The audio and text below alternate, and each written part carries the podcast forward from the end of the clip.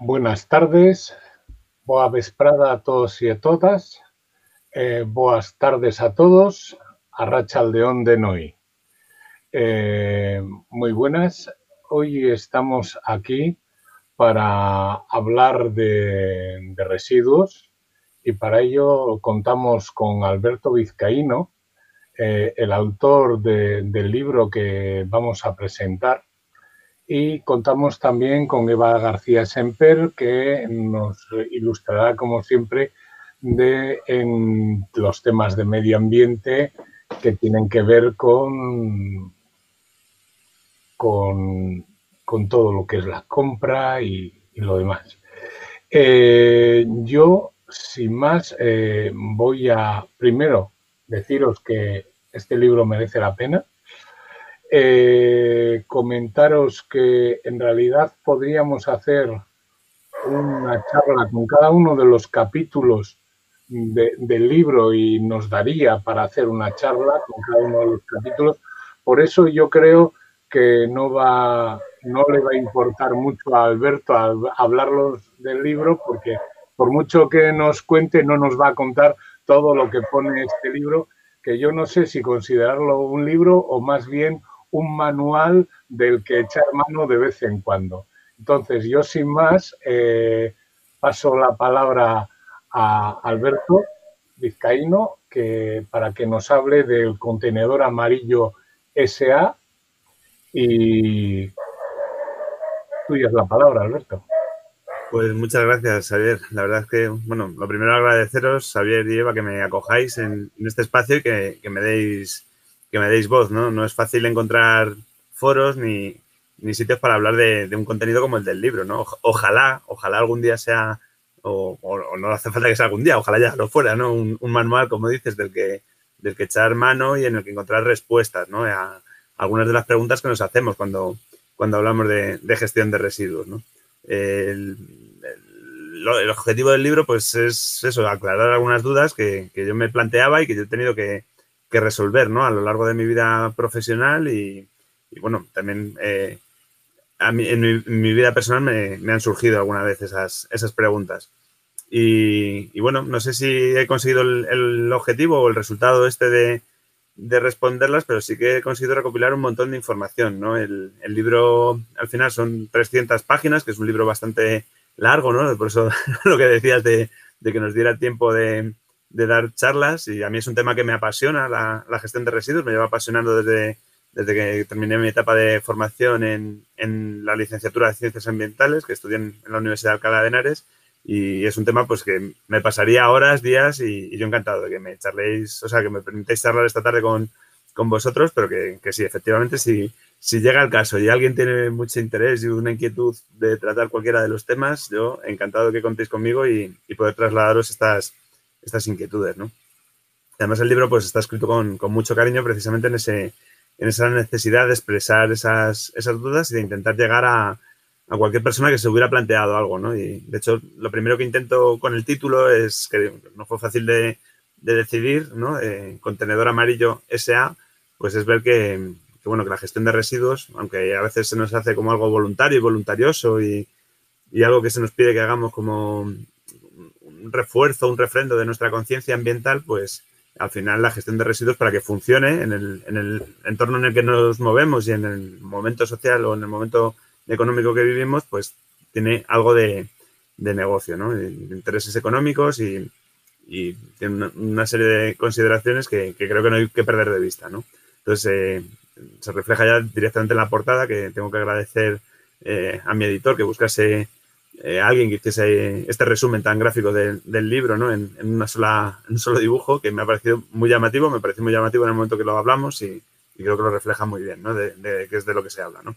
Porque de residuos hablamos muchas veces, en concreto muchas veces hablamos de, residuos de, envases y de envases de plástico, ¿no? Ahora mismo la, contaminación por plásticos, pues a nadie le, sorprende, es un debate y una conversación que tenemos eh, prácticamente a diario en un montón de, entornos pero eh, creo que era necesario hablar algo más, ¿no? No solo de cómo nos afecta esa contaminación por plásticos a los ecosistemas, que hay, gente que lo percibe como algo muy lejano, sino intentar aterrizar que, esa contaminación por plásticos pues tampoco es inocua a nuestra salud, que también hay manuales y, libros de, excelentes médicos y endocrinos hablando de, del riesgo de los plásticos para la salud, ¿no? Como moduladores endocrinos y aterrizarlo un poquito más, ¿no? Entonces, el, repaso que voy haciendo en, el libro y, bueno, eh, sin riesgo de destriparlo, porque como, estábamos diciendo, es, bastante extenso y tiene muchos detalles que, aborda, pues eh, empieza ahí, ¿no? En, intentar explicar qué es el contenedor amarillo,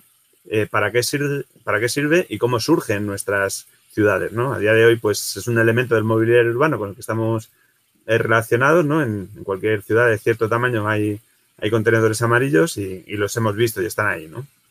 Entonces, a veces nos preguntamos, o yo me preguntaba, o hay gente que me ha preguntado, ¿no? En mi vida, eh, pues tú que sabes de esto de medio ambiente, tú que trabajas en esto, ¿qué es el contenedor amarillo, ¿no? O lo he tenido que explicar en, cursos, ¿no? A, distintos tipos de públicos. Y el contenedor amarillo, pues, eh, responde a una obligación legal. O sea, no es algo que esté ahí por capricho de, las personas que gobiernan en las ciudades o, como una cosa que, que, nos apetezca tener a los vecinos que hayamos decidido, sino que es una obligación legal, ¿no? Eh, a mediados de, los años 90 del siglo pasado, pues se vio que la producción de residuos de usar y tirar era un problema serio y la Unión Europea empezó a legislar una cosa que llamaba la responsabilidad ampliada del productor.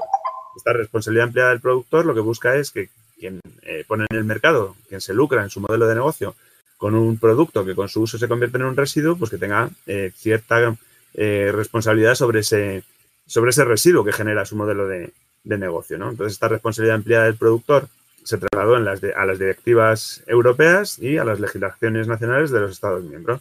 Y en España, la primera gran norma que tenía la responsabilidad ampliada del productor pues fue una ley en el año 1997, que era la ley de, envases y residuos de envases, y decía que eso, que cualquiera que pusiese en el mercado eh, productos envasados, pues tendría que asumir los costes de eh, evitar que esos eh, residuos, de esos envases, una vez que se convertían en residuos, acabasen en vertederos, ¿no? Que era el modelo de gestión o la gestión eh, que se daba a muchos de los, de los residuos de envase en ese momento. ¿no? También es cierto que si pensamos cómo era nuestra vida en los años 90, mediados de los 90, eh, pues aunque ya teníamos bastantes envases de usar y tirar, la inundación de plástico no era como la que tenemos ahora, ¿no? Incluso quienes recordamos cómo pusieron los, los contenedores amarillos en, en, las calles de nuestras ciudades, pues también recordamos o también echamos de menos, pues, eh, momentos en los que convivimos con envases reutilizables, ¿no? De podías devolver a los establecimientos donde habías comprado el producto envasado. Entonces, eh, a raíz de esta ley en, otros países eh, de Europa, pues surgen una diversidad de modelos de, gestión de residuos que se van poniendo en marcha y van, y van aplicándose a, esa gestión de residuos, pero en, nuestro país, en España, pues eh, vemos que predomina y se impone un modelo concreto que es el de gestionar residuos con un contenedor amarillo que está ahí puesto y, bueno, pues ahí, ahí anda, ¿no? Entonces, eh, lo primero que hago en el libro es empezar con, esta, con este planteamiento un poco, ¿no? Ver, eh, profundizar sin entrar mucho en detalle, mi editor no, no me dejó. Eh, este libro, cuando yo se lo pasé al editor, en vez de 300 y pico páginas, eran 400 y pico, ¿no? Entonces, lo primero que, donde metió la tijera fue en las referencias legales. Y me dijo, Alberto, te encanta la legislación, te encanta hacer arqueología legislativa, pero estamos en 2020, ¿no? Y ya que nos cuentes aquí cosas del año 97 suena viejuno, pero que nos aburras con detalles de directivas, leyes, reglamentos, pues no, no procede. Yo me peleé ahí, me rebelé contra, contra mi editor con unos siguientes y queda un poquito alguna referencia legal para que por lo menos podamos contextualizar eh, dónde nos estamos moviendo. ¿no? Eh, una cosa es hacer un libro amable y otra cosa es perder el, el rigor. ¿no? Entonces, este contenedor amarillo, pues, insisto, lo que es es un instrumento para dar cumplimiento a la responsabilidad legal que tienen los envasadores y distribuidores de producto envasado, eh, que se llama responsabilidad empleada del productor y que tienen que costear la recogida y el tratamiento de, los residuos de envases, que es con lo que hacen eh, su modelo de negocio. Entonces, bueno, pues eso es una de las cosas que, que, creo que se aclara en el libro y que creo que es importante tener, tener claro. Y me parece que es importante tener claro porque, claro, yo cuando estudiaba ciencias ambientales también me explicaron que los residuos eran un indicador, un indicador de cómo deficientes son los procesos, ¿no? Los procesos en este caso de producción y de consumo. Un fabricante, cualquier persona que en su fábrica eh, produce un producto, pues lo que no quiere es gastar energía, recursos y el talento de, sus trabajadores en algo que luego va a tener que deshacerse de ello, ¿no? En, un residuo. Entonces, eh, si conseguimos optimizar procesos industriales, pues conseguimos disminuir los residuos que generan en ese proceso y conseguimos evitar que se pierdan, pues eso, materiales y energía y recursos que, están ahí, ¿no? Eh, esto también pasa en nuestro modelo de consumo, ¿no? Eh, que, en nuestro día a día cada vez generemos más residuos, pues eso nos dice que, hay algo que no, que no estamos haciendo bien, algo que está eh, empezando a fallar. Y ese es el, hilo al que intento agarrarme con, la argumentación y explicar que, bueno, que, está muy bien que, seamos capaces de, buscar alternativas y, modelos para recoger los, los envases o los residuos de envases, que es el, indicador más claro de, de esa ineficiencia, y empecemos a tirar del hilo a ver qué está pasando, ¿no? Entonces, eh, como os decía, pues no, no, me, he entretenido demasiado en, los impactos ambientales y, de salud, aunque se describen y, se recogen parcialmente en el libro, porque creo que, eso está tratado en otros medios, ¿no? Yo creo que al final estamos hablando de un problema de sostenibilidad, ¿no? Eh, constantemente hablamos y, parece que deseamos y anhelamos un modelo de desarrollo sostenible en el que eh, pues podamos dejar a las generaciones futuras un planeta con la capacidad de satisfacer sus necesidades, al menos al, nivel que satisfacemos nosotros las nuestras. Entonces, eh, avanzar en esa sostenibilidad no es solo una cuestión económica, no es solo una cuestión eh, ambiental ¿no? o ecológica, por mucho que parece que, es la pulsión ecologista la que nos lleva a hablar de residuos, sino que también hay una pulsión social en este, en este modelo. ¿no? Eh, y es que en paralelo a la aparición de, del envase de, usar y tirar, pues eh, la gente que tiene memoria o, que recuerda cómo hacía las cosas antes de que se generalizara este tipo de, envase, ¿no? Pues también echa de menos otras cosas, ¿no? Y yo analizando mi propio modo de vida, pues me di cuenta que eh, si generaba muchos residuos de envase, en parte era por cómo hacía las compras, ¿no? ¿Dónde estaba comprando? Si voy a comprar a grandes superficies, pues normalmente para que ese producto eh, esté expuesto en un lineal y sea atractivo y yo me fije en él, pues requiere de una serie de envases eh, que lo hacen estar ahí. Si yo opto por otros modelos de consumo, pues resulta que no hay tanto envase, ¿no? Entonces, una de las cuestiones que intento trasladar al libro es precisamente esas otras eh, cuestiones relacionadas con el envase, ¿no? No solo ambientales y, puramente económicas, ¿no? De qué modelos son más caros o qué modelos son más baratos, que también se le dedica un capítulo a, profundizar en distintos tipos de modelos, ¿no? Y ahí es donde yo creo que podemos centrar un poco la, charla en el entorno en el que estamos, ¿no? El decir, bueno, pues, eh, ¿qué es lo que hay ahí? ¿Qué hay detrás de, de ese envase de usar y tirar, ¿no? Hay mucha contestación social, estamos reclamando a las grandes superficies que no utilicen bolsas de plástico y hemos conseguido que nos hagan pagar por las bolsas de plástico, de manera que eh, incluyendo una señal en el precio, pues nos damos cuenta de, que, bueno, hay alternativas y podemos utilizar bolsas de tela reutilizables en vez de bolsas de plástico de usar y tirar. Hemos conseguido presión para que eh, se legisle en Europa contra determinados productos plásticos de, usar y tirar, pero eh, seguimos con ese problema ¿no? de, los envases de usar y tirar y, de hacer la compra en grandes superficies que utilizan envases de usar y tirar. Entonces, la reflexión que, planteo es por qué hacen falta en unos modelos de, consumo eh, muchos envases de usar y tirar, de plástico mayoritariamente, y en otros no hacen falta tantos plásticos.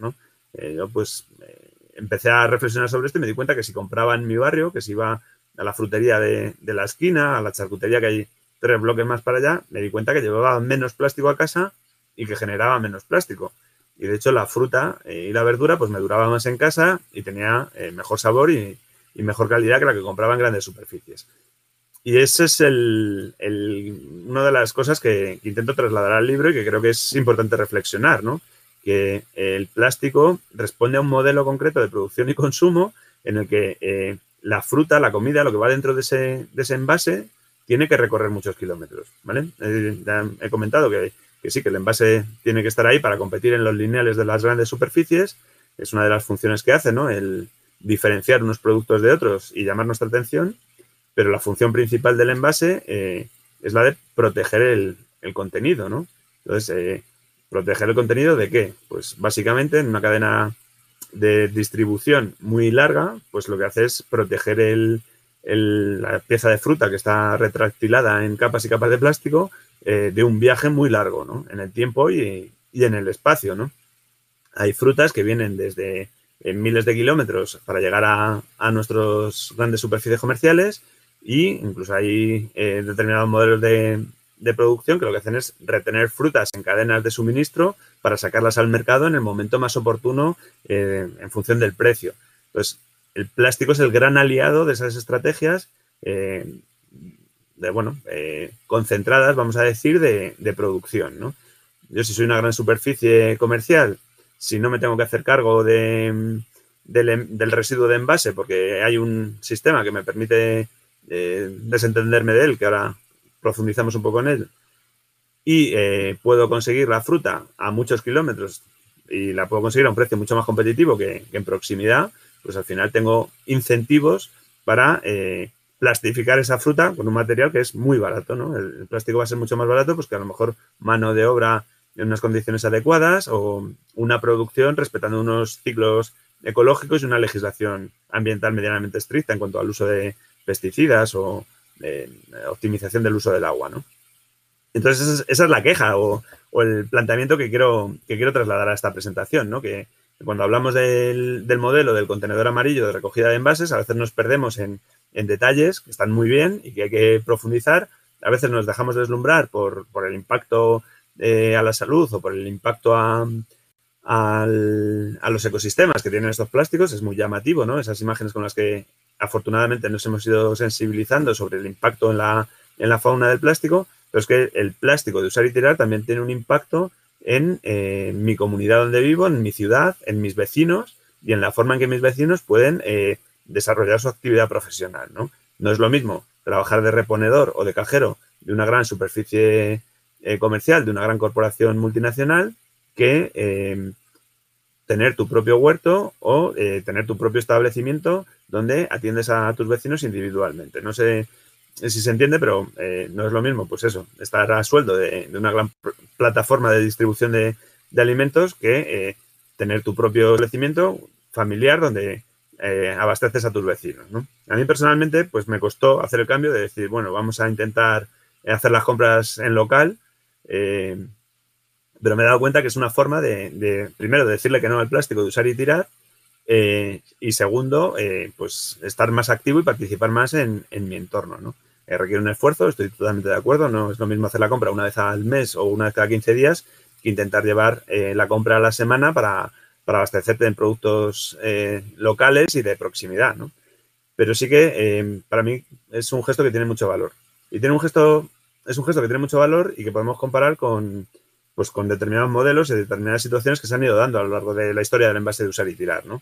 Eh, investigando, no quedó en el libro, pero sí que es una de las cosas que, a las que he llegado últimamente, pues es el, ejemplo de Red Bull, por ejemplo. la compañía de refrescos de Red Bull solo envasa en dos plantas en Europa y, con eso distribuye a 190 eh, países o 160 países en el mundo, ¿no? Entonces, esa capacidad de distribuir a muchos países, de tener una marca muy vistosa, de llegar a muchos sitios, solo es posible porque utiliza envases de usar y tirar. Si hubiese una legislación que obligase a que todos los refrescos eh, se distribuyesen o todas las bebidas se distribuyesen en envases reutilizables, pues estos señores eh, de esta gran corporación internacional no podrían hacer su, negocio viable porque tendrían que retornar eh, y devolver esos envases a, la envasadora, ¿no?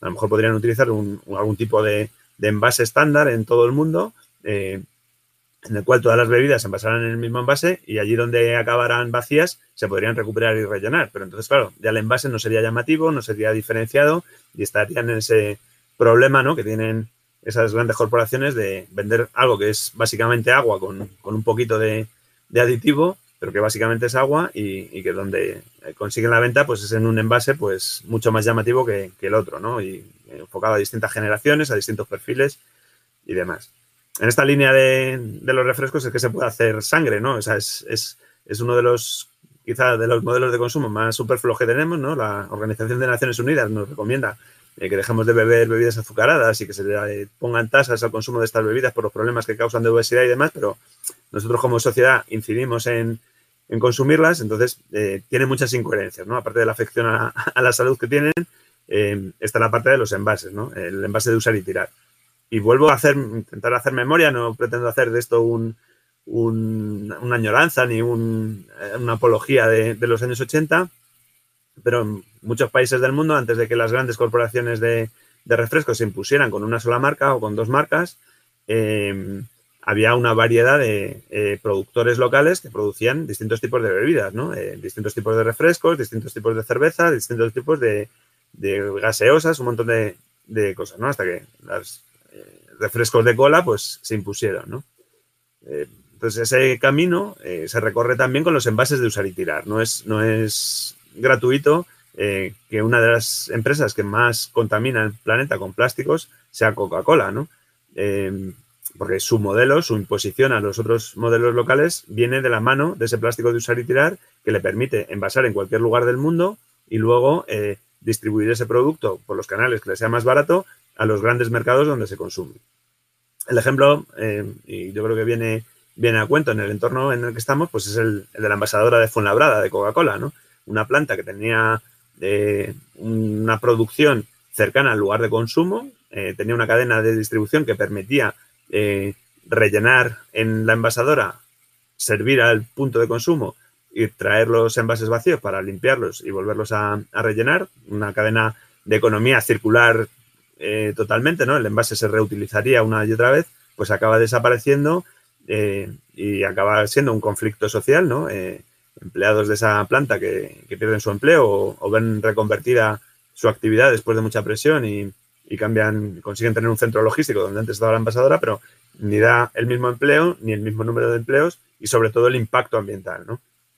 Genera un impacto al entorno que donde había envases eh, reutilizables que se podían rellenar hasta 40 veces cada, cada botella, pues ahora eh, tenemos un modelo de envases de usar y tirar. ¿no? sabemos muy bien de dónde vienen los productos envasados de, esta marca. De hecho, si alguna vez vais a un bar y os ponen una lata, pues eh, raramente eh, la lata es, por lo menos en Madrid, raramente la lata está en nuestro idioma, viene de, otro país y tiene una pegatina sobreimpresa para poder recoger los datos obligatorios en, español, pero está claro que, que esa lata ha venido de Dinamarca o, de algún otro país donde se ha envasado y se ha traído hasta aquí. Eh, si se puede envasar a miles de kilómetros y traer hasta aquí, supongo que es que hay algún incentivo económico que le hace a esa empresa envasar en un centro centralizado, quizá disminuyendo los puestos de trabajo, eh, quizá eh, incurriendo en muchas emisiones de, efecto invernadero para traer en camiones ese producto hasta, hasta nuestro país y luego, sobre todo, dejándonos un, residuo de usar y tirar, esas latas, esas botellas, que hay que hacer algo con ellas, ¿no? Entonces vuelvo al problema o al, punto de origen del libro, ahora que me, me he desparramado un poco, eh, que era eh, la obligación legal del que pone el producto envasado en el mercado de recoger ese envase, ¿no? Pues claro, eh, dices, bueno, no pasa nada, Alberto, te estás quejando y el reciclaje es maravilloso. Yo cojo mi botella de refresco, la meto, o mi lata, la meto al contenedor amarillo y ya tengo mi conciencia tranquila porque estoy haciendo las cosas bien. Y claro, yo me ha ocurrido más de una vez que he ido a tirar mis, cuando salgo a trabajar por la mañana temprano, mi bolsa de envases al contenedor amarillo y no cabe. O sea, está saturado de, envases, ¿no? Pues yo a lo mejor tengo un poco de conciencia y en mi camino hacia el metro me lo puedo llevar al siguiente contenedor o intentar apretar un poco las bolsas que hay dentro para ver si dejo la mía dentro del contenedor. Pero entiendo que no todo el mundo tiene tiempo, conciencia o ganas de hacerlo y eh, con cierta frecuencia, al menos en mi barrio aquí en, en Madrid se ven los contenedores amarillos desbordados de residuos y bolsas, pues cada uno según su conciencia cívica, o las dejan en el suelo al lado del, contenedor pensando que alguien vendrá y la recogerá, cosa que no ocurre porque en Madrid hay varias contratas que cada una se encarga, una de lo que hay dentro, otra de lo que hay fuera, con lo cual ya se rompe el sistema, o que lo dejan en otro contenedor al que no le corresponde esos envases. En cualquier caso, desincentiva bastante el esfuerzo de separación de envases el ir a contenedor y no tener un sitio donde dejarlo. Entonces, otra de las cosas que hice en el libro, o un poco antes y que recogí en el libro, me disculpáis, es ver dónde estaba el problema. Eh, a la ciudadanía se nos tira constantemente desde las marcas eh, ese mensaje, ¿no? De si tú te comprometes con nosotros, nosotros somos sostenibles. Y nos tiran a nuestro tejado la responsabilidad de separar los residuos pero luego vamos a dejar los, residuos al contenedor y no hay espacio, no hay volumen suficiente para recoger todos los envases que hay en, nuestras casas. Entonces, analizando datos, en, la ciudad de Madrid en concreto, pero es extensible a otras ciudades como Barcelona y, y otras plantas de tratamiento que, bueno, eh, se analiza alguna en el libro. No ocurre lo mismo, el editor donde vio que podía recortar el aquí, dice tanto dato estadístico, tanto análisis de, de caso, mejor vamos a dejar solo unos pocos y los más ilustrativos y el resto, para que se agilice la lectura, lo, lo despejamos un poco, ¿no? Entonces, bueno, eh, se agradece que tener un editor en estos casos para que te, te corte ahí un poco la sala, ¿no? Pero sí que yo creo que hay ejemplos suficientes dentro del libro para ilustrar eso, ¿no? Que em, aunque todas las personas separásemos bien los residuos, si hiciésemos el esfuerzo de depositarlos en contenedores amarillos, no caben. No hay espacio, no hay volumen de recogida suficiente como para dar cabida a todos los residuos de envases. Y esto es un problema, es un problema que se traslada a los ayuntamientos, ¿no? Los ayuntamientos ven basura que tienen que gestionar y que, y que no pueden, no tienen recursos económicos, tienen que repercutir a alguien pero volviendo a la ley del año 97, e, ese alguien eh, tiene nombre y apellidos, ¿no? Son los envasadores que se eh, organizaron y hicieron un sistema que se llama Contenedor Amarillo, ¿no? Que está gestionado por una sociedad anónima que es Ecoembalajes España S.A., que también conocemos con el acrónimo Ecoembes, y esta corporación, pues cada vez que nosotros compramos un producto envasado, nos está cobrando la recuperación y el tratamiento de ese, ese, ese envase, ¿no? El punto verde, ese circulito con dos flechas que tienen todos los envases que podemos comprar en un establecimiento comercial, pues eso indica que cuando nosotros estamos comprando ese producto, una parte de lo que pagamos eh, va a Ecoembes para recoger eh, esos contenedores amarillos y tratar esa, esa, basura. Entonces, si no hay suficientes contenedores amarillos, eh, es un problema de quienes están teniendo que dar cumplimiento a su obligación de recoger los, los envases, ¿no? Por supuesto que el ayuntamiento presta el servicio de recogida porque es un servicio municipal, pero el coste, el que debería hacerse cargo, que deba soportar la carga de ese, económica de ese servicio, serían, en el caso de los residuos de envases, pues los envasadores, ¿no?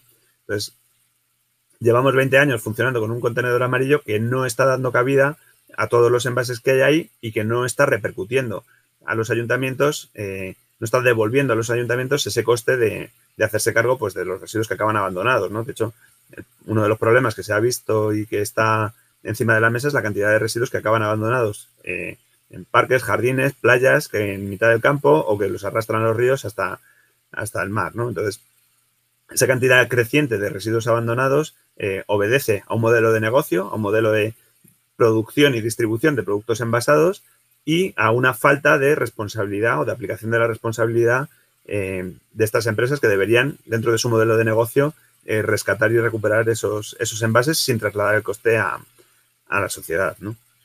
Entonces, es un poco es la reflexión que, se profundiza en el libro. Hablo también de cómo esto repercute en los medios de comunicación, porque, claro, tener eh, mucho dinero, mucho dinero, estamos hablando de 500 millones al año ahora mismo en, cifras, un poquito más incluso ahora estos últimos años. Tener 500 millones de euros al año para gastarte porque, claro, eh, sí que es cierto que esta sociedad, como todas las sociedades que se encargan de la responsabilidad del productor, no tienen ánimo de lucro. Eh, cada vez tiene que dejar las cuentas a cero. Entonces, si no estás gastando el dinero en contenedores amarillos, pues lo estamos viendo, ¿no? Eh, la presencia en medios del, de Ecoembes, pues es apabullante, ¿no? casi toda la información que recibimos de, sobre gestión de residuos nos llega desde, desde las notas de prensa del Departamento de, Comunicación Corporativa de, de, Coembes. Y cuando no es de Coembes, pues es de alguno de sus adheridos, ¿no? O de sus asociados que forman parte de la sociedad anónima, ¿no? Alguna distribuidora de, productos envasados o, alguna envasadora, ¿no? Que nos están diciendo cómo nos tenemos que comportar medioambientalmente, ¿no? Pues eh, la mejor forma de, reducir el, impacto de, los plásticos de usar y tirar, pues es precisamente no comprar productos envasados, ¿no? Eh, la decisión de salir del, de la gran superficie comercial y comprar eh, producto a granel, no solo nos va a ayudar a, tener menos plástico de usar y tirar, sino que posiblemente permitirá que nuestro dinero, nuestra inversión, eh, en vez de concentrarse en un conglomerado corporativo internacional y a lo mejor fugarse a un paraíso fiscal, quién sabe, pues eh, esté en nuestro barrio. Yo no sé si mi, frutero declara o no declara lo que yo eh, le compro, ¿no? Los ingresos que tiene, si hace una contabilidad creativa, pero mil fruteros con eh, contabilidad creativa tienen menos poder de evasión fiscal que una gran superficie comercial, ¿no? Entonces, eh, creo que ese ejercicio está bien, ¿no? Y parte de la contabilidad creativa, en su caso hiciera mi, mi frutero, se va a quedar también en mi barrio o en mi entorno, ¿no? Porque mi frutero entiendo que tendrá que cubrir sus necesidades en el entorno en el que trabaja y posiblemente si vive aquí, pues, pues también en este entorno, ¿no? En este, en este barrio. Entonces, quiero decir, son apuestas que podemos hacer. Eh, por supuesto que hay que protestar y hay que salir a la calle a reclamar eh, que se use menos envases de usar y tirar, pero eh, si analizamos todo el modelo en su conjunto y vemos todo el impacto que generan estos plásticos, pues resulta que también hay un impacto social en el que somos partícipes. ¿no? Eh, nosotros decidimos si con lo que gastamos en comer estamos alimentando eh, a un especulador que compra eh, en mercados de futuros o estamos alimentando pues eso, a, nuestros vecinos o a, la gente del pueblo que hay unos kilómetros más allá de donde vivimos que están cultivando la tierra. ¿no? Yo vivo en Madrid Capital, aquí no puedo hacer muchos alardes de, sostenibilidad, pero sí que es cierto que intento, pues eso, cuando hablo con el frutero, preguntarle de dónde viene la fruta, cuando hablo con el panadero, pues de dónde viene el pan, ¿no? Y ahora pues eh, tengo la suerte de estar comiendo unas magdalenas que se hacen en un pueblo de Cuenca que está aquí a, tiro de piedra y que conozco bastante bien, ¿no? Y las magdalenas, el queso y incluso algún, alguno del embutido que cumplo a mi charcutero, que es con el que empecé esta cadena de salir de las grandes eh, comerciales, ¿no? Entonces, bueno, eh, es un poco la reflexión, ese es un poco el libro. Insisto que hay apartados, pues el apartado de la comunicación, hay un apartado de educación ambiental, ¿no? Eh, eh, profundizado en esta línea, porque claro, estamos dedicando muchos esfuerzos a enseñar a, la siguiente generación o a la generación presente más joven a reciclar y se nos olvida que la jerarquía de residuos lo primero que pide es reducir, ¿no? Las tres R famosas, pues la R de reciclar es, es la última, ¿no? Antes estaba reducir la cantidad de residuos que generamos y reutilizarlos para evitar la necesidad de destruirlos en una cadena de, reciclaje y volver a hacerlos de, nuevas. ¿no?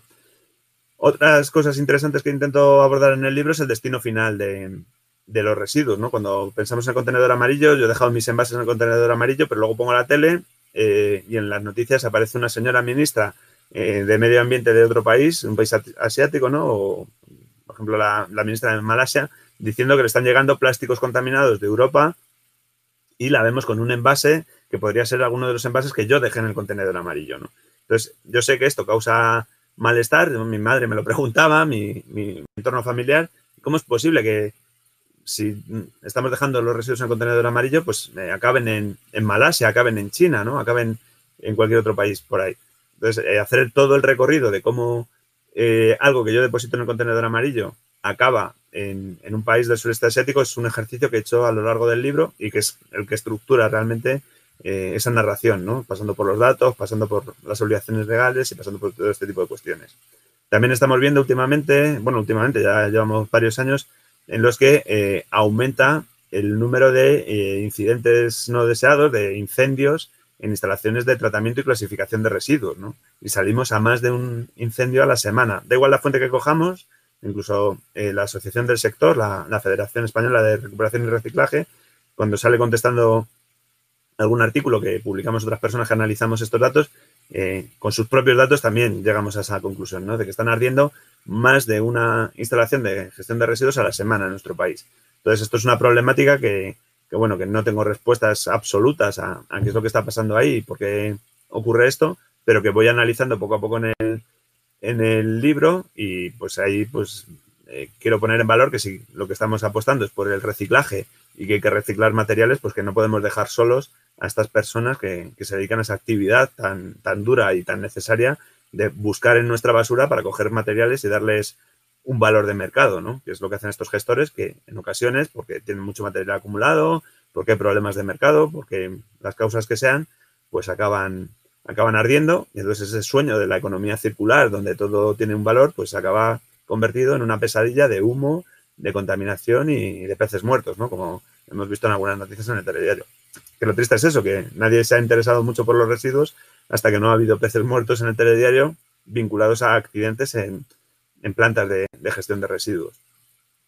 Y no sé, Javier, si saber si me enrollo un poco más o, o si lo vamos dejando, como decías, esto nos da para muchas, muchas tardes de, charla y, hablar sobre residuos, pero bueno. Sí, yo eh, coincido que nos da para muchas tardes y además, eh, al menos a mí es un tema que me apasiona. Eh, si quieres, ahora mm, vamos a darle un momento la palabra a Eva y luego lo que vamos a hacer es trasladaros las preguntas. Eh, la gente puede hacer preguntas a través tanto del chat de YouTube, los que estáis viendo el programa a través de YouTube, como del chat del Facebook de, Izquierda Unida, los que estáis viendo el, programa a través de, Facebook.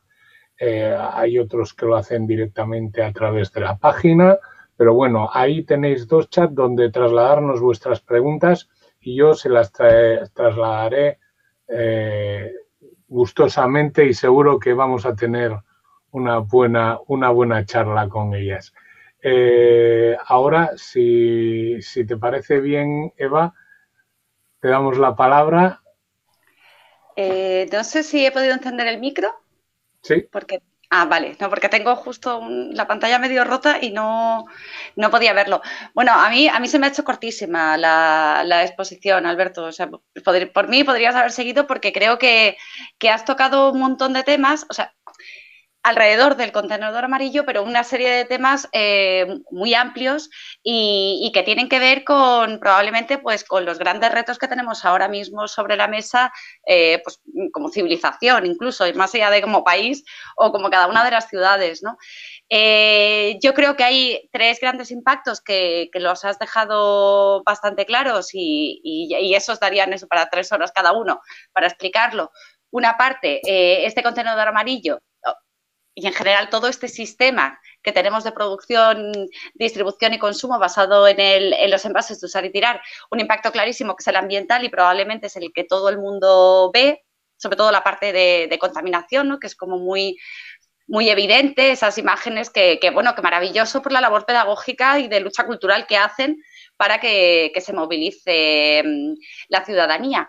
Pero también, y esa parte yo creo que es importante, que tenemos que empezar a, posicionarla, ese este impacto ambiental que tienen también tiene un reverso mm, tenebroso, que es no solo la contaminación que tenemos ahora mismo, sino toda la pérdida de recursos que está teniendo este modelo y que va a llegar un momento que es que no va a haber esos recursos para mantener este sistema. Y no, me acuerdo quién lo decía esta semana, eh, que estamos hablando mucho de la lucha contra el cambio climático por la vía de la mitigación fundamental, pero también la vía de la adaptación y nadie está planteando cómo nos vamos a adaptar a un escenario en el que no va a haber recursos para mantener el modelo de, consumo que tenemos eh, instaurado hace realmente no tantos años, pero bueno, los, últimos años y que hemos considerado que es el modelo que sirve para siempre y que siempre ha estado con nosotros. Luego el impacto energético, que eso también eh, lo has dicho muy claro. El impacto energético que tiene el modelo de distribución y de una planta o dos embotelladoras en toda Europa que abastecen a 190 países, eh, es un modelo que, que también hace muchas aguas porque cuando hablamos de esa pérdida de recursos también estamos hablando de ese descenso de los combustibles fósiles que va a hacer, por una parte, eh, no vamos a tener petróleo para esos envases de usar y tirar, o por lo menos no tan baratos, y por otra parte, eh, toda esa mm, financiación, todo ese transporte barato que estamos teniendo y que permite traer los espárragos de Perú y que sean más baratos que los del pueblo de al lado, tampoco va a existir va a ser otro de los grandes retos. Y luego el impacto social, que lo has dejado clarísimo, ¿no? Cómo ese modelo eh, ha, generado verdaderos desiertos alimentarios en las ciudades, ¿no? Porque van acabando con todo el tejido local, de productores locales o de, venta local, ¿no? Y yo creo que ahí tenemos por delante eh, dos retos brutales. Uno, eh, creo que urbanístico, y, esto habría que, hablar. O sea, las ciudades han diseñado para este modelo también para este modelo absolutamente irracional, pero es el que permite, porque eh, no sé dónde lo leí hace poco, ¿no? Eh, la, diferencia, la distancia que hay que cubrir para encontrar la primera tienda, en general cualquier vecino en cualquier ciudad, eh, son unos 500 metros, que uno dice, bueno, pues tampoco es tanto, según si eres una persona mayor, si tienes problemas, si tienes que venir cargado, si tienes niños pequeños, o sea, hay muchas componentes, la mayor parte de la sociedad esos 500 metros se puede hacer muy largos. Y eso es lo que hace también que tengamos este modelo de voy con el coche, cargo el coche y ya no tengo que ir más en esta semana o en este mes. O sea, tenemos ciudades diseñadas mm, para vivir de manera eh, en consumo de, de grandes aglomeraciones o de grandes superficies. Con lo cual yo creo que esta batalla también es interesante, ¿no? Darla, esta batalla urbanística que tiene que ver en cómo vamos a producir y consumir y también va a tener que ver en cómo esos residuos se van a gestionar. Y luego la grande, grande, o sea, creo que esa es la, madre del cordero que va a ser cultural, ¿no? ¿Cómo conseguimos convencer a la gente de que eh, consumir menos, reducir los residuos, eh, consumir de otra manera, eh, deja de tener esa etiqueta casi de pobres, ¿no? Que, que, muchas veces lo hemos hablado, que cuando le dices a alguien, no, pero o sea, en casa, ¿no? Pero apura el champú, te miran como somos pobres, por eso tenemos que apurarlo. ¿no? Bueno, o sea, es que hemos tenido una especie de, cultura generalizada del despilfarro, como eh, quizá como contrapeso a épocas en que se ha vivido peor. Y entonces esto ha sido como un vamos a desquitarnos, pero no va a ser sostenible. Y esto ya no es una cuestión que podamos elegir, sino que estamos abocados a que va a tener que cambiar. Cuanto eh, más rápido nos adaptemos, cuanto este cambio cultural lo, transitemos antes, pues, pues muchísimo mejor. Y en ese sentido estábamos, bueno, estamos trabajando eh, la línea de, de llevar iniciativas sobre obsolescencia, al principio decíamos obsolescencia programada. Em, y nos dimos cuenta que siendo fundamentales y que esto hay que abordarlo, o sea, tanto la prohibición de la obsolescencia programada a través de la obligación de, garantías mucho más amplias y de, de la, obligatoriedad de los etiquetados de reparabilidad, tanto por la labor pedagógica que hace, que la gente sepa que se puede reparar, como por la obligación de que la empresa se haga cargo y tenga las actualizaciones, las piezas y demás. Pero nos parecía especialmente interesante luchar contra la obsolescencia percibida que hace que al final no es que tú lo cambies porque no puedas actualizarlo, porque no lo puedas reparar, sino simplemente porque es que esto ya lo tengo hace mucho tiempo. Y eso es una batalla cultural eh, fundamental que hay que dar en la que vamos a estar muy solitos, todo se ha dicho, porque evidentemente a las grandes multinacionales y a los que están detrás de todos estos sectores, pues les interesa más bien poco, ¿no? Pero probablemente sea alguno de los grandes retos y luchar contra eso también significará empezar a disminuir eh, la cantidad inasumible de residuos, que yo ya con esto termino, yo creo que realmente le vimos las orejas al lobo, por lo menos a nivel de Europa, cuando China dijo, a mí ya no me caben más. ya, fue la cosa de decir, ay, pues mira, pues a lo mejor tenemos un problema de residuos, ¿no? y realmente lo tenemos y, evidentemente no se, han, no se han puesto en marcha todas las medidas de economía circular, bueno, ni todas ni una parte, que serían fundamentales para empezar el reaprovechamiento y ahí va a tener la responsabilidad ampliada del productor, va a tener que, esforzarse mucho más y ser mucho más responsabilidad, no solo cambiar el sistema para recoger esos envases, sino entender que esos envases son los recursos con los que va a contar para volver a poner en el mercado nuevos, nuevos envases. Y nada, agradecerte muchísimo, pero muchísimo la charla, porque yo creo que ha sido muy, muy clara, pero creo que contaremos más veces para que nos vayas desarrollando cada una de las partes, porque, porque ya te digo, nos hemos quedado con ganas de más, por lo menos yo, claramente. Muchísimas gracias.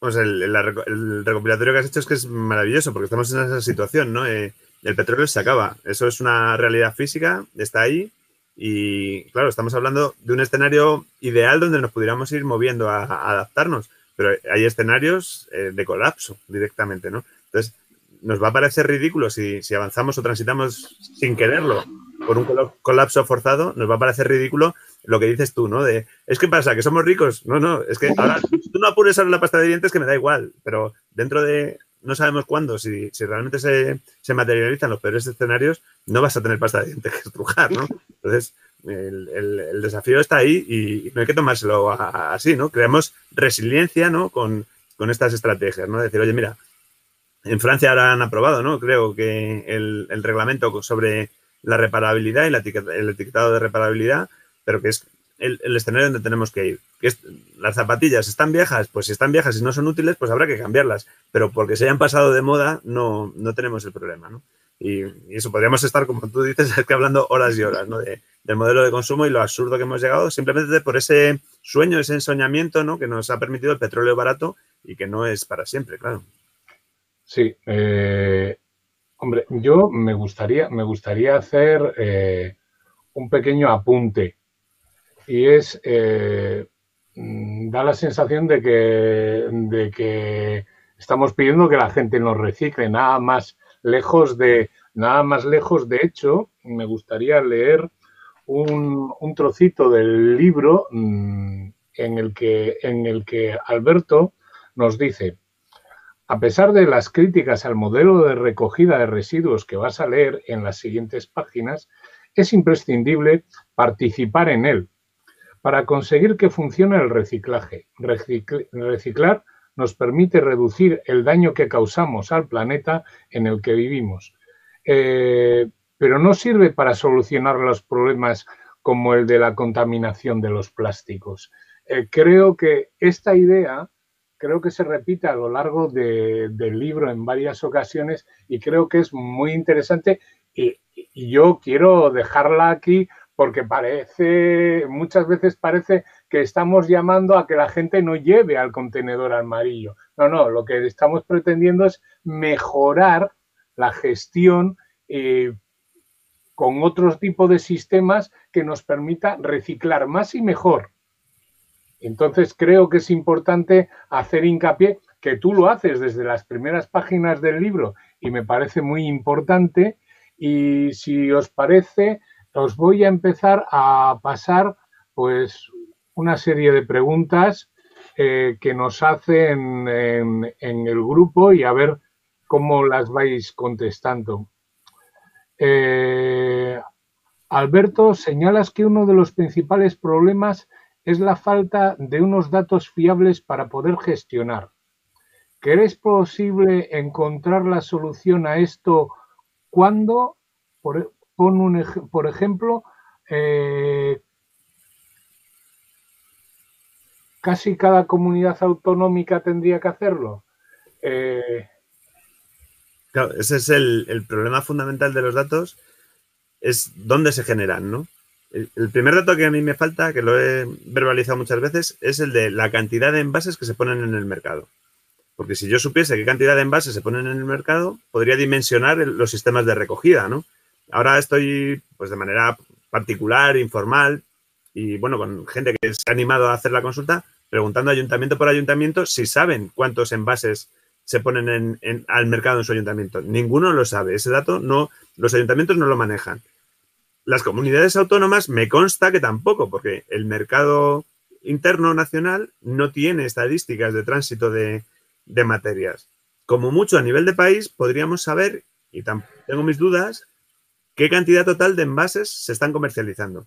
Sin ese dato, difícilmente vamos a poder calcular cuánto estamos reciclando en porcentaje, porque no, tenemos una cifra con la que compararla, ¿no? Entonces, el, primer dato que yo reclamo es un, dato industrial, puramente comercial.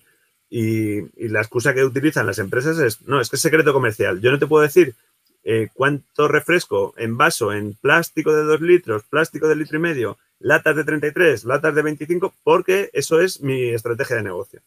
Yo solo lo entiendo y lo comparto, pero eh, de alguna manera eh, los gestores, o sea, ya no te digo el, un bloguero eh, incómodo que quiere criticar o, una asociación que quiere hacer el mundo mejor o un, partido que quiere tener un argumento sólido ¿no? para hacer políticas. Me refiero a los gestores, los que tienen que tomar la decisión de cuántos contenedores ponen, no tienen un dato para saber cómo se hace esa gestión, ¿no? Entonces, a partir de ahí todo lo demás mm, me sobra, ¿no? Pero bueno, sí que es cierto que la recogida de residuos ocurre a nivel municipal. O sea, cada ayuntamiento debería de saber qué cantidad de residuos está recogiendo cada día, cada mes, cada año y dónde van esos residuos, ¿no? O sea, me entran en mis contenedores y dónde los llevo. Eso es lo mínimo que todos los ayuntamientos les podría, tenía que poder preguntar y me tendrían que poder responder. Luego está la gestión autonómica, porque la competencia es municipal, la recogida, el que toca la basura es el ayuntamiento y el único que toca la basura es el ayuntamiento. Y luego las comunidades autónomas, en el mejor de los casos, tienen plantas autonómicas donde llegan todas las basuras. Pues las entradas y salidas de esas plantas autonómicas, curiosamente, es el único dato que más o menos es público y está publicado, ¿no? Eh, de hecho, el, ayuntamiento ha hecho un esfuerzo, eh, el ayuntamiento, el ministerio ha hecho un esfuerzo de ponerlo en un Excel, en un, perdón, en un PDF que es inmanejable, porque eh, lo primero que tienes que hacer es copiar y pegar cada una de las celdas a un Excel si quieres empezar a hacer cuentas, ¿no?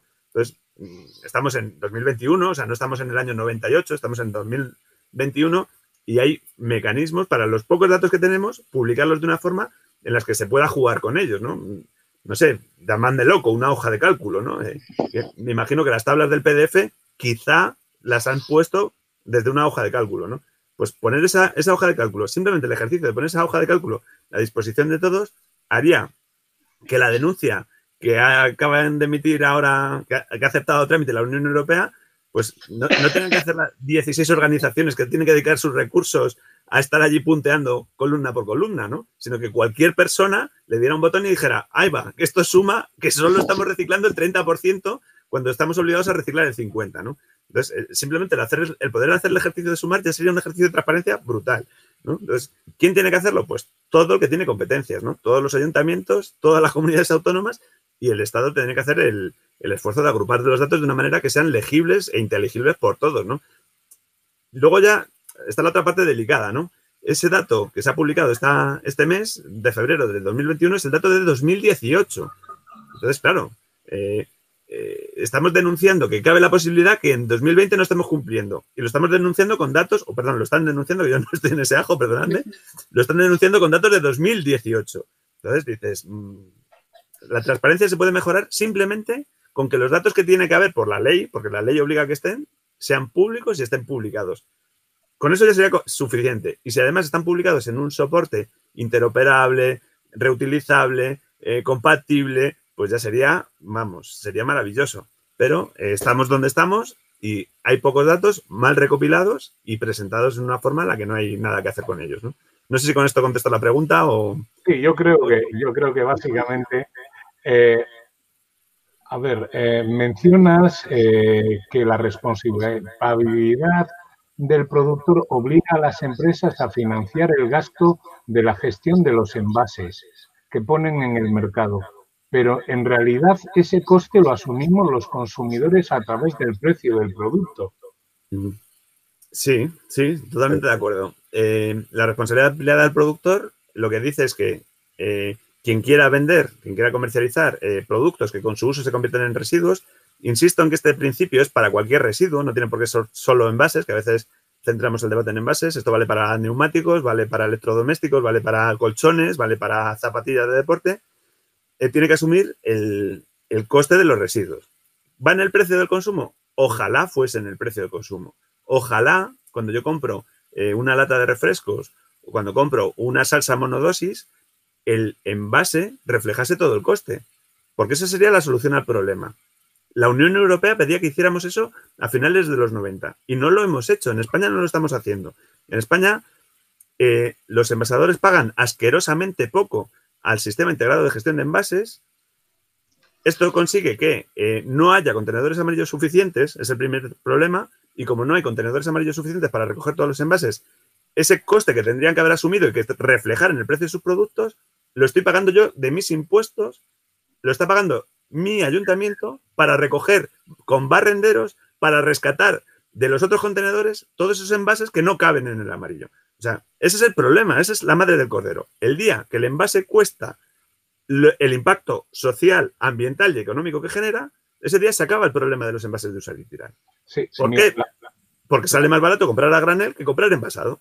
Ahora sale asquerosamente barato comprar envasado frente a comprar a granel porque el envase no refleja el coste que nos está causando a todos en términos de salud, estamos hablando, en términos de pérdida de recursos futuros y en términos de limpieza eh, que hay que asumir, ¿no?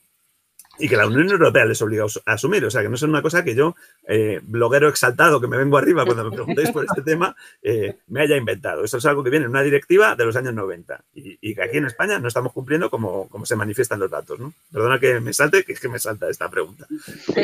la misma persona continúa diciendo, pero esto no ocurre siempre con todos los gastos de las empresas.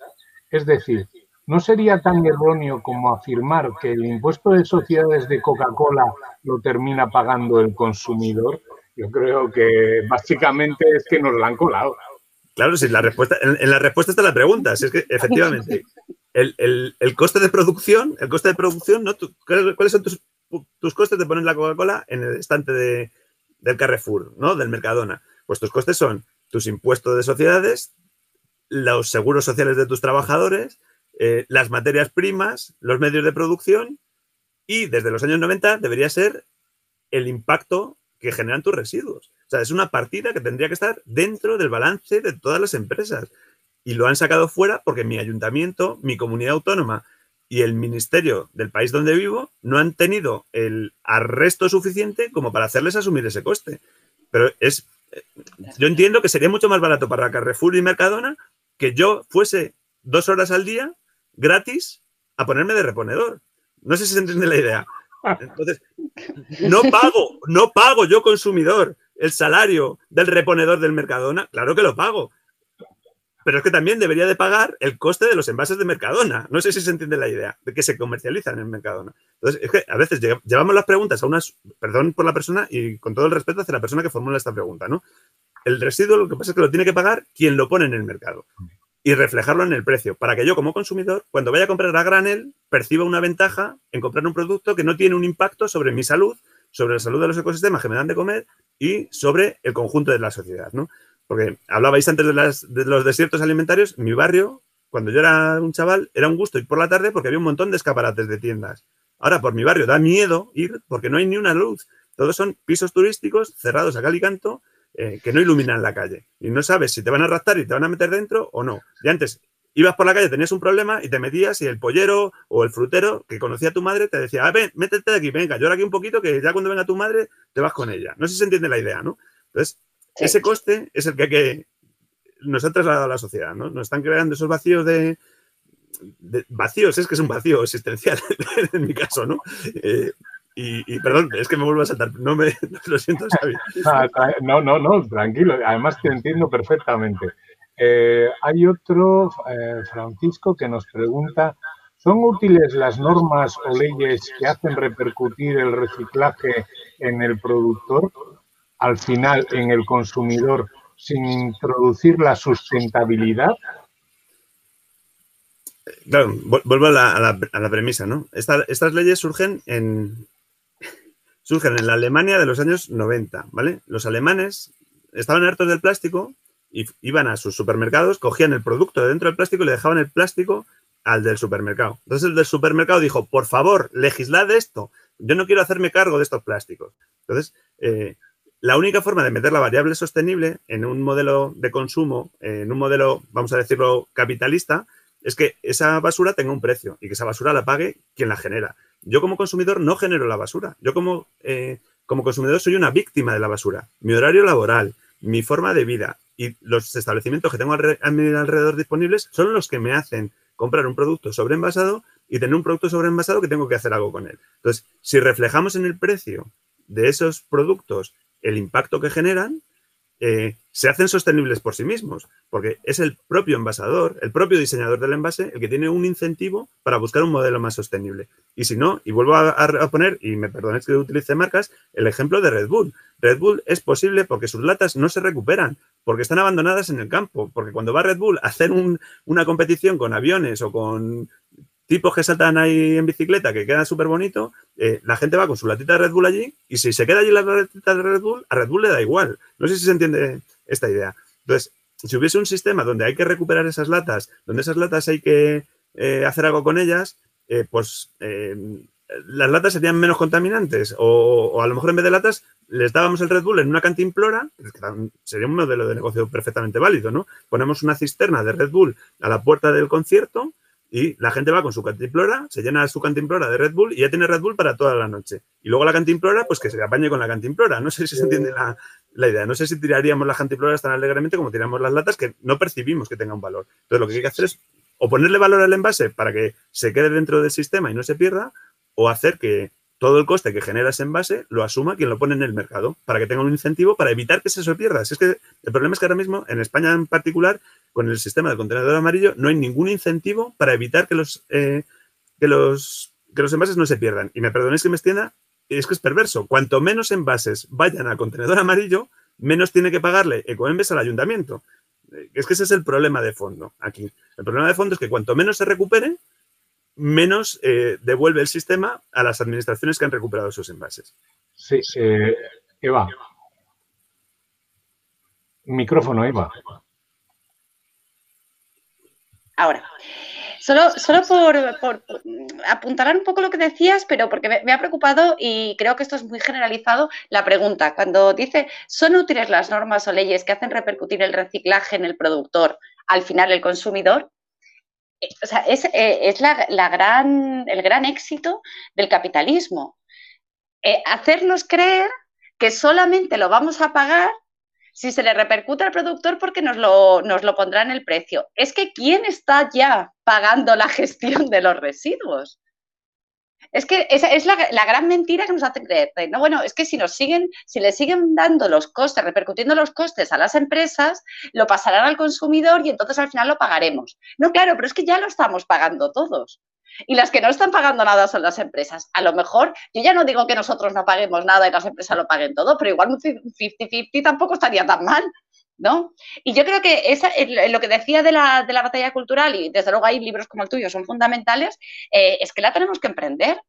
Porque de hecho la gente no entenderá, no terminará de entender muy bien, por qué somos tan pesados con la necesidad de cambiar el sistema de recogida de residuos y de por qué se apuesta por un sistema concreto, por ejemplo, el de depósito y devolución y retorno, y no por el, por el modelo de Coembes, mientras no seamos capaces de entender que cuando tiro una lata al suelo, estoy teniendo la que pagar yo también.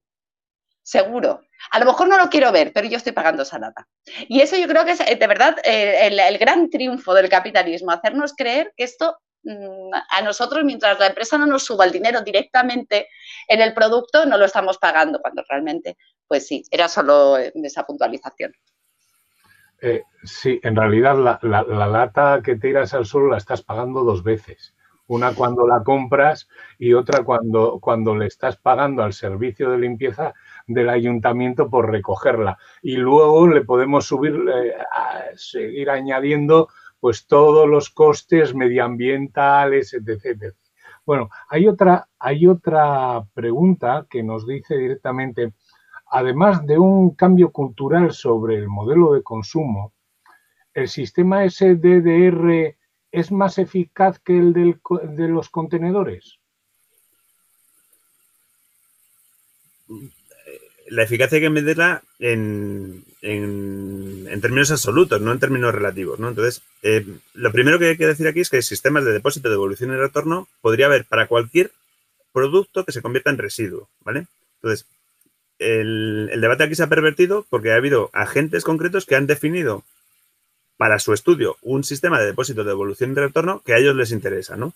Han, decidido que se hace con máquinas, han decidido que solo se cogen un tipo de botellas y un tipo de latas y han decidido que eso es muy ineficiente. Ineficiente que lo han decidido con unos estudios que cuando te pones a, revisar las sumas, como hago en el, como hice en mi blog y es parte de lo que queda en el libro, eh, te pones a revisar las sumas de esos estudios que te dicen que eso es muy ineficiente y resulta que las sumas están mal hechas o que los datos de partida pues falsean eh, algunas premisas para conseguir el resultado que interesa al, debate que, han, iniciado.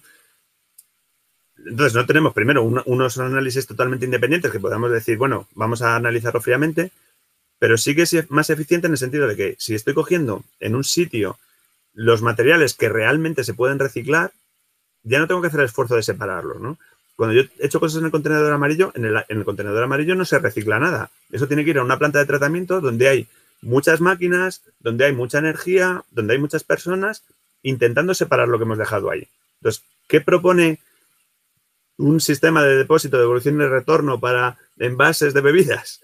Pues lo que propone es que los envases de bebidas, que son una masa importante en el volumen y en el peso de, los eh, residuos de envase, que son uno de los envases más valiosos para el mercado de la recuperación, que se cojan de manera separada y no haya que rescatarlos de toda la mierda que echamos en el contenedor amarillo, con perdón de la expresión mierda.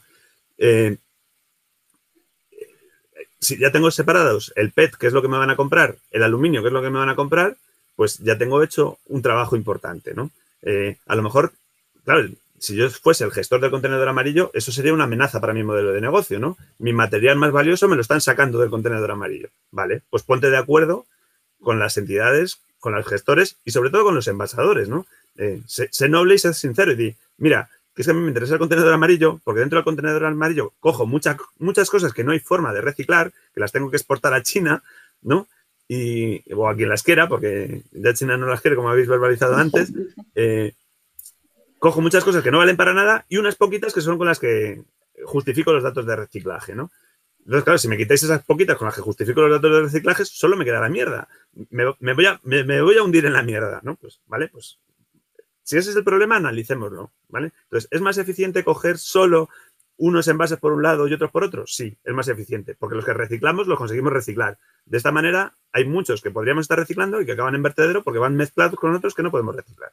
No sé si con eso sí respondo a la pregunta. Y eh, creo que tiene dos capítulos en el libro, ¿no? Es este, esta pregunta.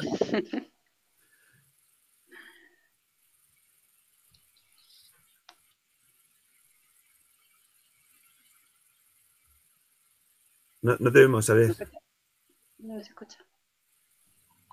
Que ahondando un poquito en, en esta pregunta, en el libro tú comentas ni todos los plásticos van al, al, amarillo, ni solamente está destinado para recoger residuos plásticos.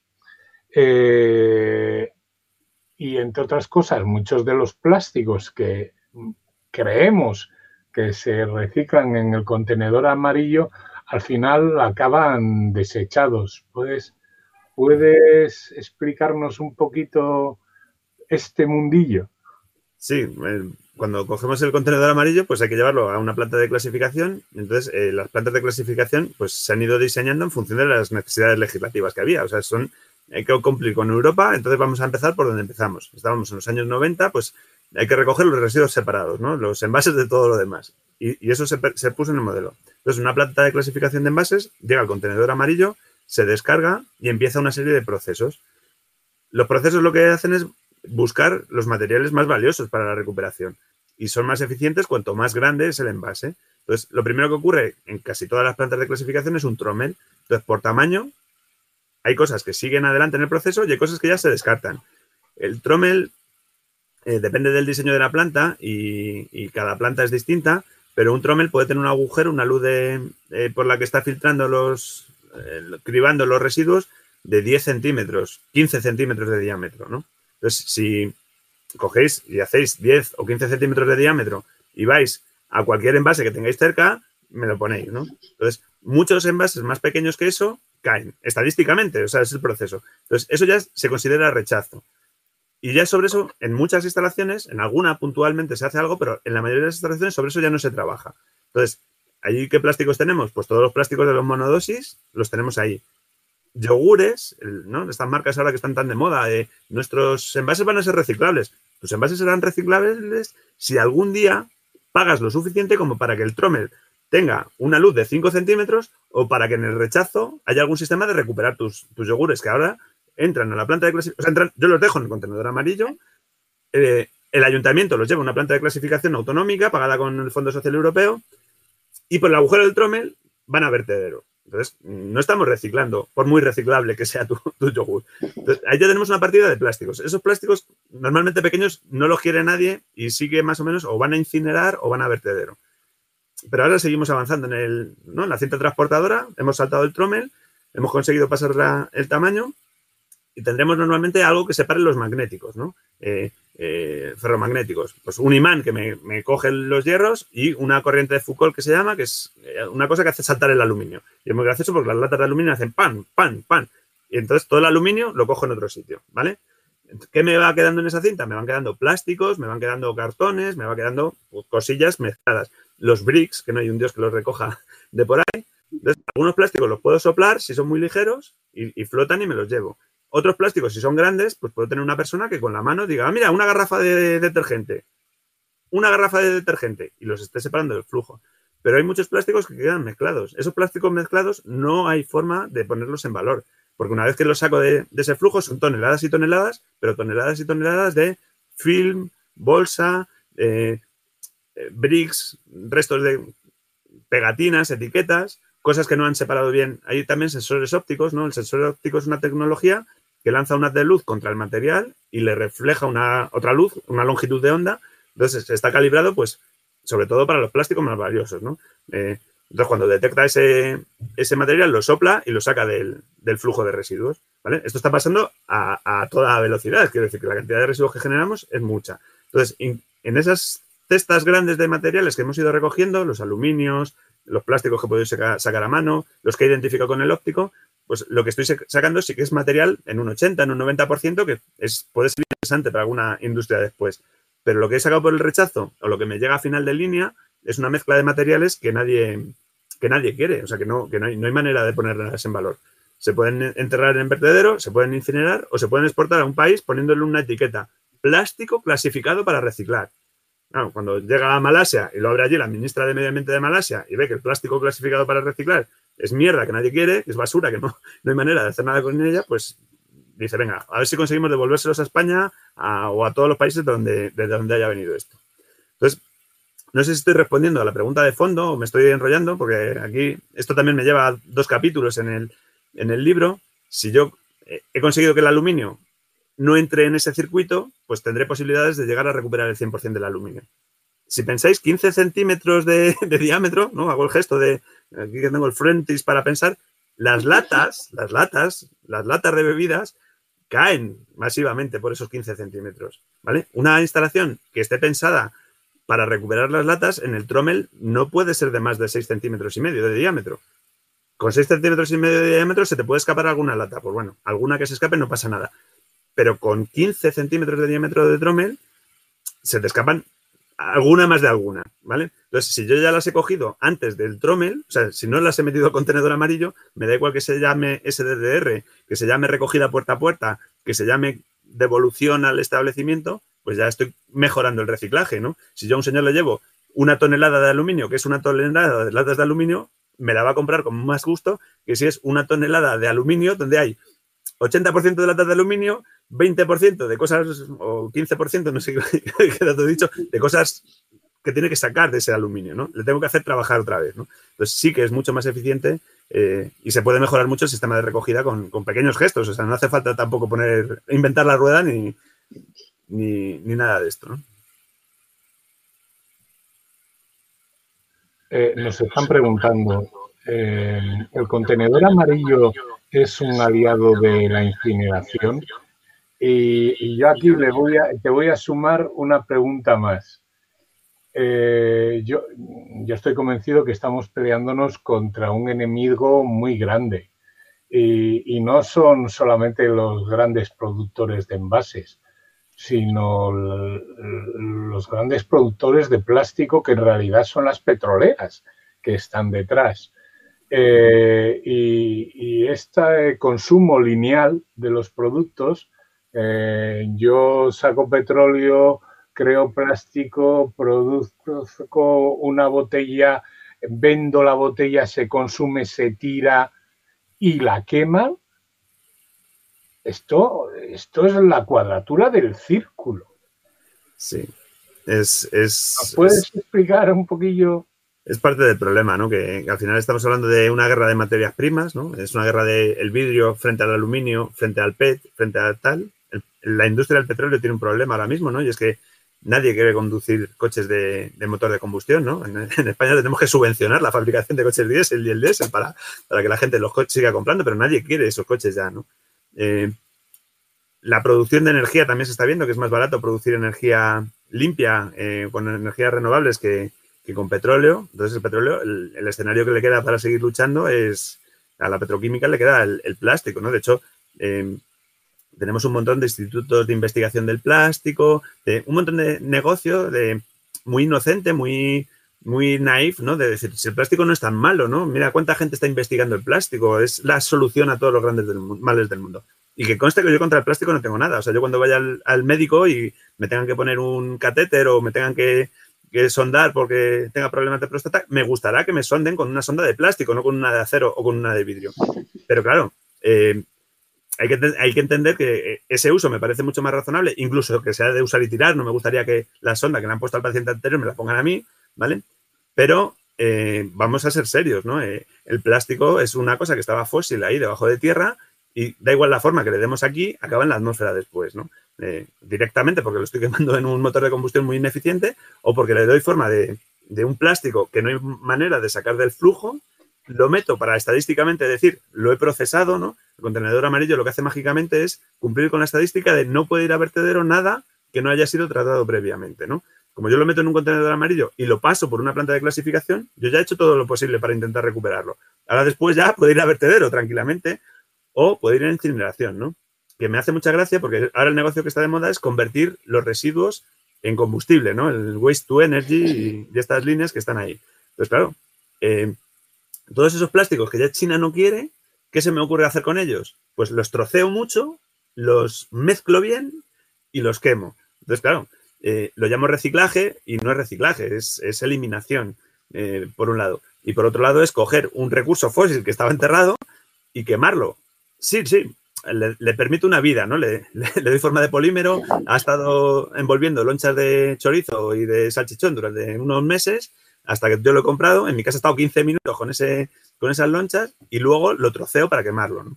Entonces, es hacernos un poco trampas al solitario. Yo entiendo que, claro, eh, crear la infraestructura del waste to energy, pues deja mucho dinero eh, en cemento, ¿no? Que es el que interesa, ¿no? yo licito eh, construir estas instalaciones, se las licito a una gran empresa constructora que nos faltaban en la ecuación, no, sé por qué no las hemos traído todavía a colación. Entonces, claro, yo licito eso y luego hay que mantenerlo, o sea, lo construyen, ¿no?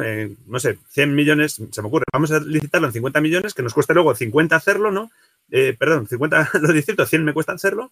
Eh, yo ya me he asegurado que esa empresa me va a contratar el día de mañana cuando, cuando se esté funcionando, porque necesitarán a alguien allí de relaciones institucionales o de lo que lo necesiten para seguir vendiendo el invento. Y luego el ayuntamiento pagará religiosamente un concurso público año tras año para que eso siga funcionando. Entonces, quiero decir que, ya que estamos hablando del modelo, hablemos del modelo bien. O sea, ¿qué quiero? Es seguir perpetuando eh, esas dinámicas centralizadas de poder y, dinero, o, insisto, quiero vender a granel. Yo no quiero vender a granel porque tenga una ilusión ecologista de volver al pueblo y tener unas gallinas, que la tengo. Eh, quiero vender a granel porque mi dinero no va a que un señor tenga una puerta giratoria por haber construido una incineradora. Mi dinero va a un señor que está pelándose los riñones, eh, poniendo unos tomates a 100 kilómetros de mi casa. Entonces, prefiero comprar esos tomates cuando pueda, porque no siempre puedo hacerlo, a, que el dinero de, mi ensalada pues acabe, pues eso, generando unas dinámicas que, al final me perjudican a mí, ¿no? Que, yo no puedo ir a trabajar, o sea, no puedo ir a comprar a la tienda del barrio porque tengo que trabajar 12 horas eh, lejos de mi casa y, en un coche, ¿no? O sea, es, que es una dinámica perversa eh, de todo punto, ¿no? Cuando a lo mejor, pues trabajando menos horas, eh, podría ganar lo suficiente como para comer todos los días, ¿no? No sé, no sé si es que, es que me, Sí, sí, sí, a ver... soy un exaltado y me exalto, me perdonáis. Y es mucho más perverso todavía cuando piensas que la incineradora donde, donde van a parar todos estos productos mezclados eh, al final está utilizando eh, un 75% de lo que quema, en realidad son hidrocarburos, o bien mm, gas, o, bien, diésel, pero está quemando hidrocarburos en un 75% para luego vendérnoslo como energía limpia y renovable, que es el colmo de los colmos. Esa energía, que en realidad son hidrocarburos, nos la están vendiendo como energía limpia, renovable. Y dices, Dios, ¿dónde andamos? Exacto. Eh, eh, nosotros eh, podríamos estar hablando de este tema eternamente. Si quieres, Eva, comentar alguna cosa ¿Alguna cosa más?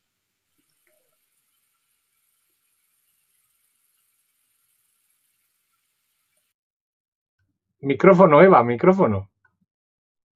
Yo juraría siempre que lo, que enciendo, pero eh, no, no, yo, vamos, ya a comentar nada, que tenemos un trabajazo por delante. Yo creo que, además estamos en un momento ahora mismo muy oportuno para hablar de todos estos temas, porque tenemos a puertas una nueva ley de residuos y, creo que hace mucha falta la presión social, la pedagogía social y el, destapar todos estos entramados que hay detrás para, mm, para tratar de, presionar en la medida de lo posible y conseguir una, una ley de residuos, ya, ya, no digamos revolucionaria o magnífica o 100% perfecta, pero bueno, que vaya resolviendo algunas de las, de las cuestiones. Hay cosas que, que se hacen muy difíciles de digerir, ¿eh? todo hay que decirlo. El, el ejemplo que ponías de los, de los trómeles, por ejemplo, yo estuve trabajando un tiempo en, en residuos, hay cosas que casi no se entienden.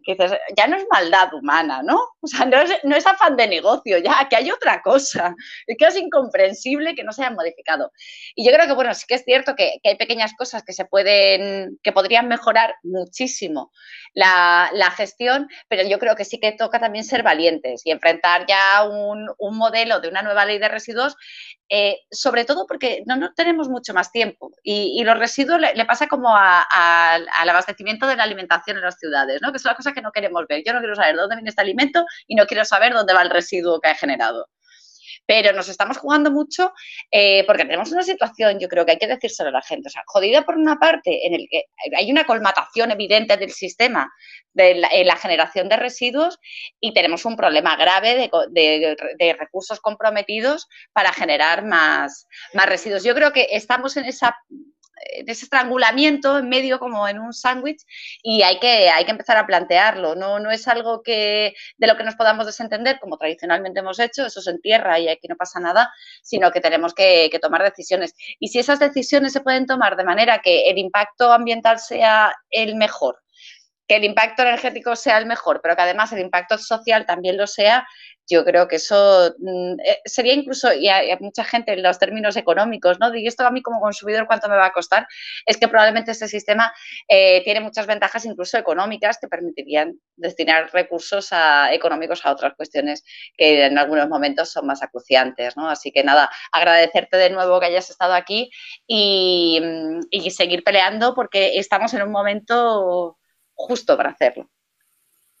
Muchísimas gracias y, nada, simplemente eso, que, es el momento, o sea, no hay otro momento y no lo va a haber hasta dentro de 10 o 15 años, o sea, que, mucho ánimo a los que estáis en esa lucha porque hay que, hay que estar y yo lo único que hago pues es eso, eh, con el libro, con el blog, pues tener inquietudes personales que, intento compartir y hacer extensibles, ¿no? El, que alguien recoja el guante y lo haga tan magníficamente como hacéis vosotros, ¿no? De, reconocer que, estamos en otro problema y que nos afecta como sociedad y como personas, pues me hace mucha ilusión, la verdad. Muchísimas gracias por dejarme participar con vosotros en este espacio.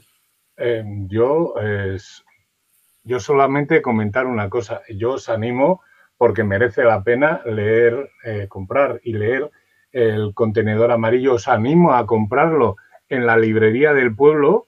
Si no está en la librería del pueblo, siempre lo puede pedir ¿eh? y siempre es más fácil que, fomentemos el comercio local eh, de, esa forma. Eh, para mí, solo, solo añadir una cosa, no solamente nos interesa a, todos los que, los que pensamos un poco en verde el tema de modificar y, cambiar las, las normas y las leyes para la recogida para una recogida más correcta de los residuos, sino que solamente por mirar el, bolsillo, porque hay que tener en cuenta que nuestros amigos europeos, eh, si no cumplimos con una serie de requisitos y de medidas mínimas de reciclaje, eh, nos van a coser a multas. Ya nos han cosido a multas en base al agua y las siguientes multas que nos van a coser va a ser en base a los residuos. Creo que tenemos mucho, mucha pedagogía que hacer. Muchas gracias, Alberto, por habernos acompañado. Mm, contaremos contigo en muchas más ocasiones, si nos lo permites, y, agradeceros a todos los que estáis ahí eh, el, habernos acompañado. ¿Vale? Muchas gracias a todos y hasta una próxima ocasión. Acordaros, es un buen libro, ¿eh? Muchas gracias.